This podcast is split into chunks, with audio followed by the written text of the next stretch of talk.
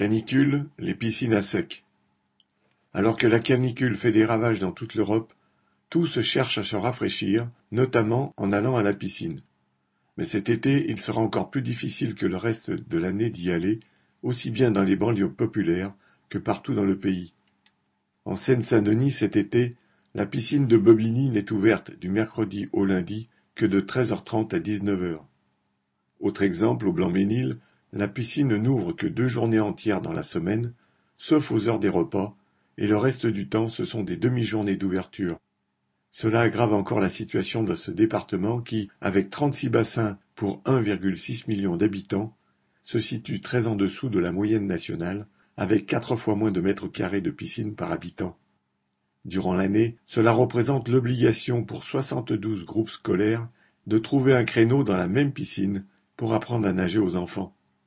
La situation n'est pas meilleure dans certaines villes de province. À Descartes, par exemple, commune d'Indre-et-Loire, de 3300 habitants, la piscine est fermée tout l'été alors qu'elle était habituellement ouverte de mai à août et qu'elle accueillait près de vingt mille personnes.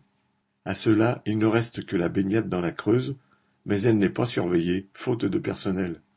Et en effet, une autre conséquence dramatique de la pénurie de piscines, ce sont évidemment les mille noyades annuelles dont la moitié en été. Les raisons avancées par les municipalités sont multiples. Il y a la hausse des prix de l'énergie, et déjà cet automne on avait assisté à la fermeture d'une trentaine de piscines dans le Val-de-Marne, la société gérante Vermarine se refusant de payer la facture faute de subvention. Une autre raison est la pénurie de maîtres nageurs. Il en manquerait cinq mille, les bas salaires et les horaires contraignants n'attirant pas beaucoup les candidats.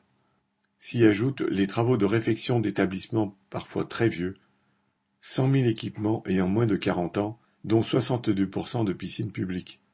À cela s'ajoutent cet été les arrêtés de restriction d'accès à l'eau. Pendant que l'argent manque cruellement pour les piscines, il coule à flot pour les JO. Ainsi, le centre aquatique de Saint-Denis, construit pour les épreuves de natation, coûtera la bagatelle de 174 millions d'euros soit le prix d'une douzaine de piscines municipales. Cédric Duval